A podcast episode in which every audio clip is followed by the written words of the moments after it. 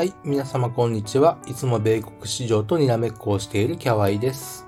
ツイッターでの US プレビューは、えー休館いたしましたので、えー音声配信限定のコンテンツになります。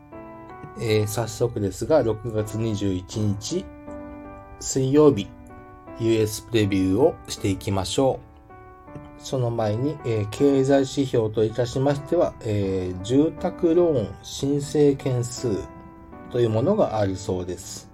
それから、米国ではありませんけれども、えーイギリス、英国の CPI 発表があります。土曜日でしたか、日曜日でしたか、今週の展望ということでお伝えしましたけれども、今日動きそうなものとして US10 イールド、えー米国10年債利回り、えー金利ですね。えーそれから炭鉱のカナリアの一つ、ハイイールド債があります。もう一つビットコインですね。今日ここまで、えー上昇しています。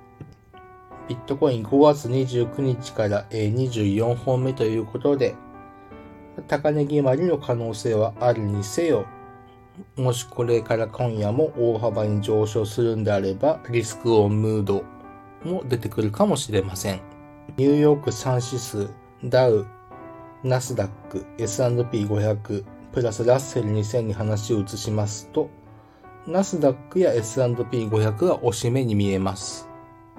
それに比べますと、ダウやラッセル2000は若干形が悪いチャートになってきたように感じております。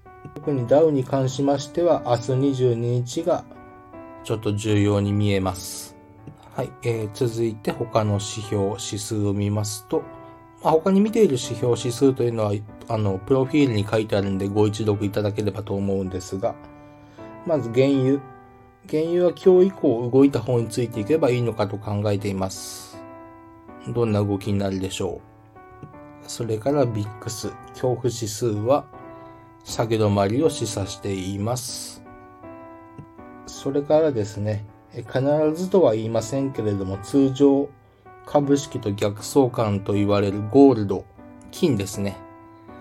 これが6月30日までの続落をまあ考えさせられるチャートになっており、そうなると月内は株高が続く可能性はあります。はいえー貴金属類の話をしましたので、他の貴金属を見ていますと、まあ、世界の工場ことドクターカッパー同価格は、えー明確に下げ止まりました。ただし、えープラチナパラジウム、シルバーに関して、まあ、特にシルバーですね、下げ軸が一本出てしまったということで、まあ、今後どうなるのかなと案じております。今日上げる下げるという予想は非常に難しいのですけれども、えーアジア市場、日本を除くアジア市場は軒並み下げております。特に、えーナスダックに先行すると言われている、まあ、ハンセンであったり、えー深センですね。これらの下げ幅はかなり大きいです。この辺ちょっと心配です。ただ今、現在ちょっと欧州がオープンしたんで見ますと、まあわずかに避けてスタートしているんですが、それほど崩れてはおりません。トレードの方向性としては米国、まあ押すのであれば、買ってもいい相場なのかなと思います。えー底堅いと言えます。えー個別株、えー固有の銘柄に言及することは、えーはばかられるので申し上げませんけれども、えーナスダックを構成する銘柄、えー大型グロース株に関しまして、えーチャートを見ておりますと、そうそう崩れそうにないチャートになっていて、まあ、ナスダック自体も、まあ、押したところで、うん、ロングですかね。買っていっていい相場。えーそうそう崩れない相場になっています。はい。えーそれではまとめていきます。